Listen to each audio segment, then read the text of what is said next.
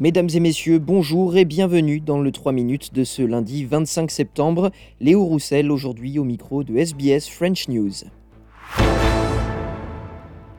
Un nouveau sondage publié ce lundi dans le journal The Australian montre que le soutien au référendum pour la voix autochtone au Parlement est plus bas que jamais. L'enquête en ligne menée euh, auprès de 1239 électeurs entre le 18 et le 22 septembre dernier révèle que seuls 36% des personnes interrogées ont l'intention de voter pour le oui le 14 octobre prochain. Ce dimanche, le vote pour le oui a en revanche reçu le large soutien du secteur de la santé. 80% des travailleurs du secteur estiment qu'il serait bénéfique pour les aborigènes et les insulaires du détroit de Torres de pouvoir donner leur avis sur les politiques de santé. Plus de 50 organisations de santé de l'État du Victoria étaient réunies dimanche à Melbourne pour soutenir la voix au Parlement pour la docteure Inès Rio, présidente du réseau de santé du nord-ouest de Melbourne. Écouter des personnes qui savent ce dont elles ont besoin et qui savent ce qui fonctionnera pour elles améliorerait l'offre de santé destinée aux autochtones. For too long, we've done things to or for First Nation people. To learn and to improve, not only do we need to observe, but we need to listen.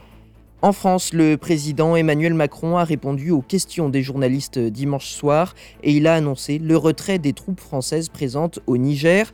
La hausse des tensions avec Niamey, successive au coup d'État dans le pays fin juillet, aura donc eu raison de la présence des militaires français dans le pays et de celle de l'ambassadeur. La France a décidé de ramener son ambassadeur. Et donc dans les prochaines heures, notre ambassadeur avec plusieurs diplomates rentreront en France et nous mettons fin à notre coopération militaire avec les autorités de fait du Niger, car elles ne veulent plus lutter contre le terrorisme. C'est donc la fin de la présence française militaire au Niger. Elle sera organisée dans le temps, dans les semaines à venir, mais c'est la fin de cette coopération.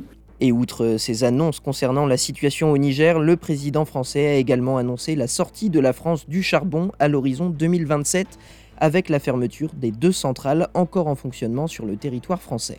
Enfin, aux États-Unis, une issue positive semble enfin se dessiner pour les scénaristes d'Hollywood en grève depuis le mois de mai. Le syndicat WGA a annoncé ce lundi qu'un accord de principe a été trouvé avec les studios. Un accord sur tous les points du contrat, affirme le syndicat. Celui-ci devrait comprendre la plupart des revendications faites auprès des studios, à savoir l'augmentation des redevances pour les contenus diffusés en continu et la garantie que l'intelligence artificielle n'empiétera pas sur les rémunérations des scénaristes.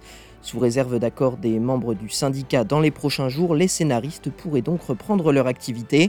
Les acteurs, eux, restent en grève, même si leur syndicat salue les avancées pour les scénaristes. Pour rappel, plusieurs tournages de films et de séries sont également à l'arrêt en Australie en raison de ce mouvement de grève d'Hollywood. Voilà messieurs, dames, pour l'essentiel de l'actualité de ce lundi 25 septembre. Je vous souhaite de passer une excellente soirée. Je vous retrouve demain pour un nouveau bulletin du 3 minutes sur SBS French News.